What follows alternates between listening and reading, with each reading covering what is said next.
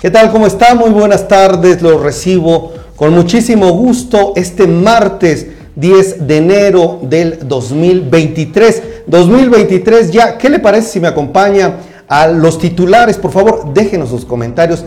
Díganos, por favor, desde dónde nos saluda. Díganos desde dónde nos ve. Pónganos el, pónganos el 1, el 5 o el 10 aquí en los mensajes. Uno para decir que está presente, 5 si comparte y 10 si llega a interactuar. Vámonos con los titulares. Hackean la cuenta de Twitter de Emilio Azcárraga, el dueño de Televisa. Danone ve a México como un polo de inversión en Latinoamérica. McDonald's anuncia despidos masivos a nivel global. Slim trae réplica del David de Miguel Ángel a México. Monex saldrá pronto de la Bolsa Mexicana de Valores. Volvo Car México sube 25% sus ventas de unidades en 2022. Hoy le traemos una entrevista con Fabriz Salamanca, el vicepresidente de Asuntos Públicos y Legal de Danone México. En la videocolumna, Marta Gómez, ella es directora de RH de Recursos Humanos en Telefónica Movistar. Y en el resumen de mercados, Marisol Huerta del Banco B por más, Edgar Mercado desde Guadalajara, gracias por tus comentarios. Gracias, Elia Nasser. Muy buenas noches. ¿Qué les parece si vamos con la información?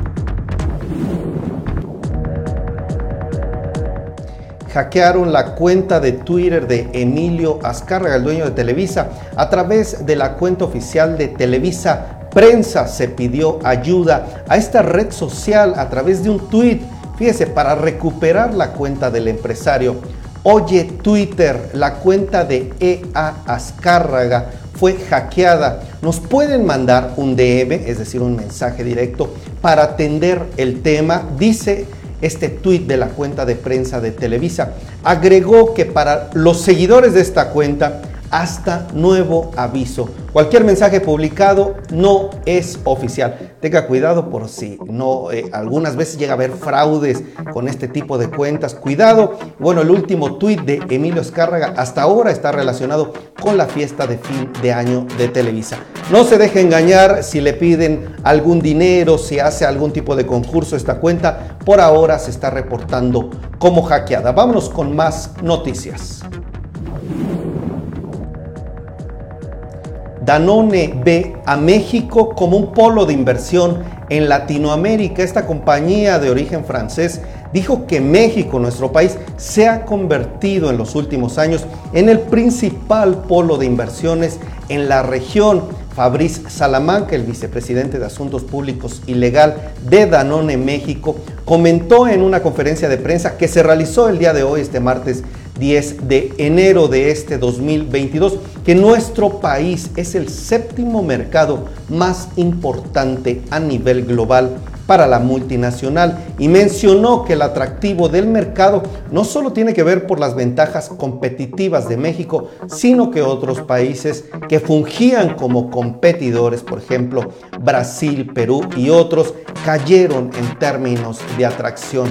También anticipó un crecimiento de doble dígito para sus operaciones aquí en México este año, doble dígito más de 10%, y el año pasado, 2022, tuvo un repunte de 13% en ventas. Dijo que fue un crecimiento vigoroso y sustentable. Aquí le presentamos la entrevista exclusiva con Fabriz y agradezco a todos, Gaby Medina, Adriana, Marta Claudia. Vámonos con la entrevista.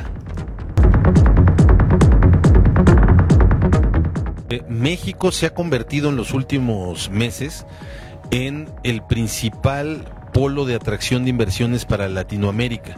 Y esto no solamente tiene que ver con las ventajas comparativas que tiene México, sino también porque otros países que fungían como competidores se cayeron en términos de atracción. Pensemos en Brasil, en Colombia, en Perú, ¿no? Los eh, episodios de inestabilidad reciente que han tenido. Eso hace que México siga siendo el polo más atractivo en los mercados de Latinoamérica.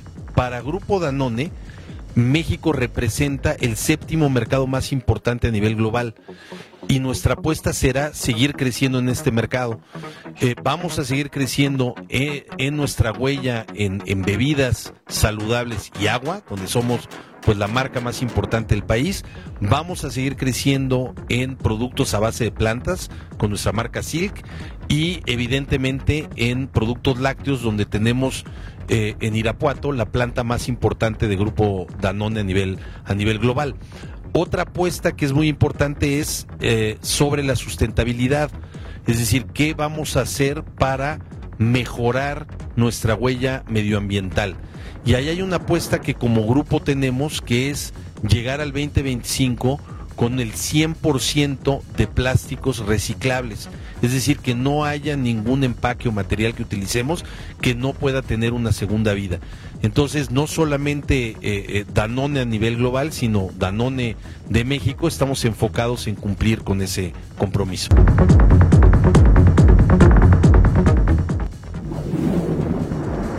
Ahora le cuento que McDonald's está anunciando despidos masivos a nivel global. Esta cadena de comida rápida anunció a través de su director general a escala global que habrán despidos del personal corporativo. Será el próximo 3 de abril cuando la cadena estará dando más detalles de esta noticia, una decisión que como usted sabrá y aquí le hemos dado cuenta, se suma a la ola de despidos de otros gigantes como Amazon, Twitter, Goldman Sachs, entre otras empresas. Por ahora McDonald's se suma a esta ola de despidos.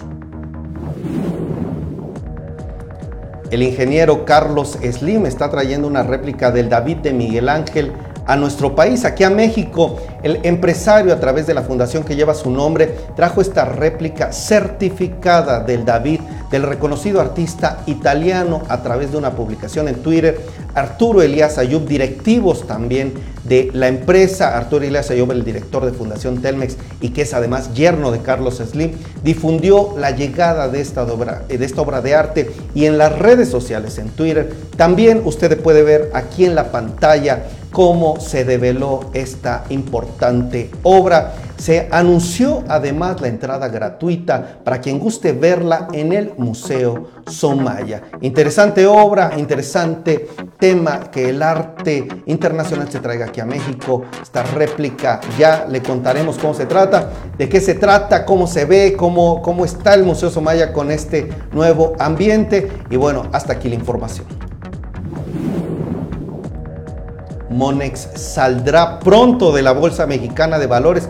Este grupo financiero informó en un comunicado que en los siguientes días se estará llevando a cabo los actos necesarios para cancelar la inscripción de sus acciones en el Registro Nacional de Valores y también en el listado de la Bolsa Mexicana de Valores. Esto se llevará a cabo a través de la emisión de una oferta que solo únicamente estará dirigida a los accionistas que no formen parte del grupo de personas que tenga el control de Monex para adquirir hasta la totalidad de las acciones propiedad de dichos inversionistas. Esto se dio a conocer hoy y bueno, se espera pronto la salida de Monex. Volvo Car México aumentó 25% sus ventas de unidades en 2022. En este año también que acaba de terminar, 29% de las unidades vendidas de esta marca fueron electrificadas. A nivel global, las ventas de automóviles puramente eléctricos de Volvo Cars incrementaron 10%. Volvo Car México precisó también que vendió 4.043 unidades aquí en el país durante el 2022. Quiero agradecer sus comentarios, Marta Claudia, muchas gracias por estar aquí, Lenia Erti, Adriana Valencia. ¿Quién más nos está acompañando? Vemos diferentes personas en las redes. Pónganos el número 1 o el número 5 si llegan a compartir esta transmisión. Nos ayudan muchísimo. Ahora acompáñenme, ¿qué les parece si vamos a una videocolumna el día de hoy con Telefónica Movistar? Hoy nos acompaña Marta Gómez, la directora de Recursos Humanos. Vámonos con la videocolumna. Muy buenas tardes, Miguel. Me da muchísimo gusto estar aquí hoy contigo en tu programa para platicar de uno de los temas que me apasiona en la actualidad, que es la transformación digital y los retos que trae consigo este proceso. Primero que nada quisiera destacar eh, la importancia de las áreas de, recursos humanos dentro del el proceso de transformación en una empresa y sobre todo porque es muy importante identificar dónde estamos hoy, hablando de términos de talento y de capital humano, y a dónde queremos llegar como negocio para identificar cuál es el talento que vamos a necesitar en el futuro. Tomando como base un dato del Foro Económico Mundial que nos dice que entre los años de 2020 y 2025, 25 millones de, puestos de trabajo van a desaparecer y se van a desplazar por, o sea, o serán desplazados por la tecnología y la automatización, pensaríamos que 85 millones de personas se quedarán sin trabajo y esto no es así. De lo que estamos hablando es de la transformación de los roles. Hoy eh, existen roles y funciones que en el futuro serán otros, pero y algunos sustituidos por la automatización, pero otros totalmente transformados. Eh, un dato que nos daba LinkedIn es que los puestos más requeridos en los últimos meses son puestos de los que antes no hablábamos. Investigación o ingenieros de datos, desarrollo de backend, científicos de datos, eh, investigador de experiencia de usuario, el famoso UX. Son posiciones de las que antes no hablábamos y de las que no, y, son roles que no precisamente están eh, desarrollando personas completamente nuevas en, los negocios, simplemente son nuevos enfoques a los que tenemos que ir avanzando. Y para esto yo hago referencia a dos estrategias en las cuales como compañías debemos de trabajar para poder seguir eh, desarrollando a nuestro talento humano, eh, que es el reskilling y el upskilling. Son dos tendencias de, de formación en las cuales transformamos al 100% una función con capacitación eh, importante en la cual eh, un, rol cambia un 80% o un upskilling en donde le damos un plus eh, igual con base en capacitación, un plus a la persona que desarrolla una actividad para hacerla con un enfoque mucho mayor, con capacidades muy específicas. Para todo esto, nos montamos en herramientas de capacitación 100% digitales. Hoy en día es muy complicado pensar en, tener capacitaciones eh, presenciales donde, donde pues se, se dedican muchos recursos para poder lograrlo. Hoy tenemos herramientas digitales que también facilitan muchísimo eh, el poder ir de la mano con los colaboradores para esta transformación. Y pues básicamente esa es mi, visión sobre este tema que se vuelve relevante el día de hoy. Y, yo, lo que, yo lo que dejaría pues como última reflexión es que todas las compañías tendremos que estar pensando en el futuro para ir trabajando desde hoy y poder eh, tener el talento listo para poder eh, abordar las necesidades. Miguel, te agradezco muchísimo, como siempre, la oportunidad de estar aquí en este espacio y compartir esta información que es muy, muy valiosa para todos. Muchas gracias.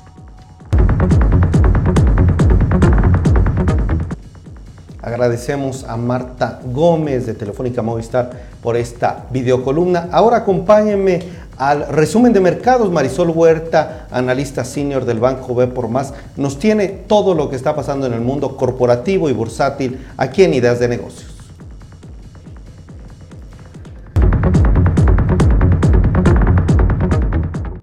Amigos? ¿Cómo están? Buenas tardes. Bueno, pues bueno, ya saben, aquí dándoles el cuento de este día martes en las operaciones financieras.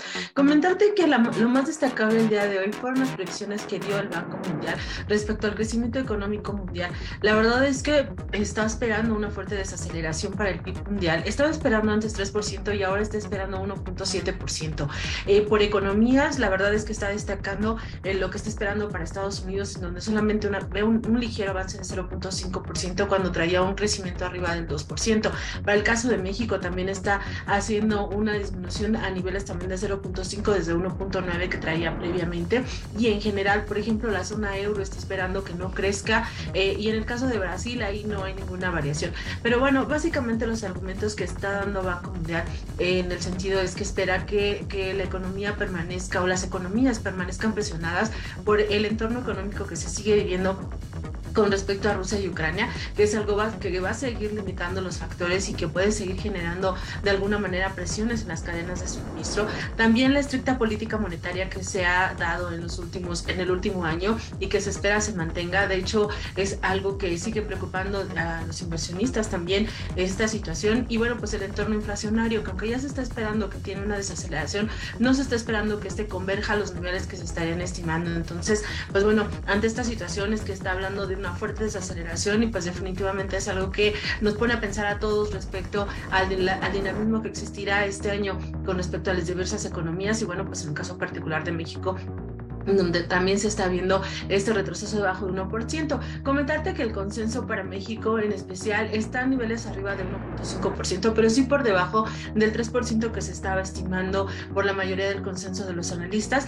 Aquí en el caso de México, bueno, pues el año pasado hubieron factores que motivaron de alguna manera un mayor dinamismo económico. Incluso los analistas mencionan que se creció por arriba de lo que se estaba esperando, pero pues para este año sí no hay muchos catalizadores que pudieran estar moviendo el, el entorno básicamente un factor que pudiéramos estar pensando pueda mantener dinamismo es el tema de inversiones que pudieran venir del lado del TEMEC. Sin embargo, en la parte del TEMEC recordemos que todavía hay muchas negociaciones y bueno, en particular, pues en este día, este, pues vemos que están reunidos los principales mandatarios de estas economías, entonces veremos ahí también qué surge, qué se destraba, porque esto podría permitir un mayor dinamismo para la economía y por supuesto, pues detonar o, mantenernos con las perspectivas positivas. Pero bueno, esto es como te comento la parte más relevante del día de hoy en las operaciones financieras para los mercados. El día de hoy cerraron positivos en Estados Unidos, están esperando el dato de inflación que se va a dar a conocer en, en Estados Unidos y bueno, con lo que se sigue viendo la posibilidad de que la, Fed, eh, ya sea que mantenga su incremento agresivo de tasas o bien desacelere. Recordemos que esto es un tema principal. Nuevamente hubo comentarios de los mandatarios de algunos presidentes de la Fed que están señalando que las tasas pudieran permanecer en niveles hasta de 5% entonces esto sigue generando cierta incertidumbre y por otro lado, bueno, también esta semana, como mencionamos, ya están los reportes corporativos de las diferentes compañías. El viernes se van a dar a conocer sobre todo el de las empresas financieras, destacaría Wells Fargo, Citigroup, eh, estas entidades financieras en donde se está esperando que el sector pudiera tener caídas hasta el 8%. Recuerda que las utilidades en términos generales para las empresas en Estados Unidos en el cuarto trimestre se está previendo que tengan una baja en utilidades del 2%. Esto el cuarto trimestre ya con estos impactos que hemos mencionado a lo largo, que se mencionaron a lo largo del año que estuvieron afectando a las diversas economías y bueno, pues eh, de ahí pintar el escenario que estaría haciendo para las empresas hacia el primer trimestre del año. Y bueno, pues con esto los dejamos y les agradecemos mucho. Hasta luego. Siempre interesante, completo este resumen que nos hace mi querida Marisol Huerta del Banco B por más. Yo me despido de todos ustedes. ¿Qué les parece? Si mandamos un saludo final, nos despedimos con el número 7. Quiero agradecer a Edgar Mercado desde Guadalajara, Elia Nasser, gracias por estar aquí, Josefina, Marta Claudia, Gaby Medina, muy buenas noches. Adriana Valencia, Marta Claudia, Lenia Ertia, gracias Elia, ¿Quién más está por ahí? Veo a sus diferentes mensajes y gracias también por despedirse de nosotros. Ideas de negocios, televisión. Es un espacio informativo en donde buscamos hablar, discutir, difundir información vinculada con empresas y negocios. Transmitimos todos los días de lunes a viernes en punto de las 7 de la noche desde la Ciudad de México. Se despide de ustedes Miguel Payares. Gracias Gaby, Gloria, Marta, Elia, Adriana. Que tengan muy buenas noches. Nos vemos si Dios quiere mañana con más y muchas más ideas de negocios. Hasta la próxima.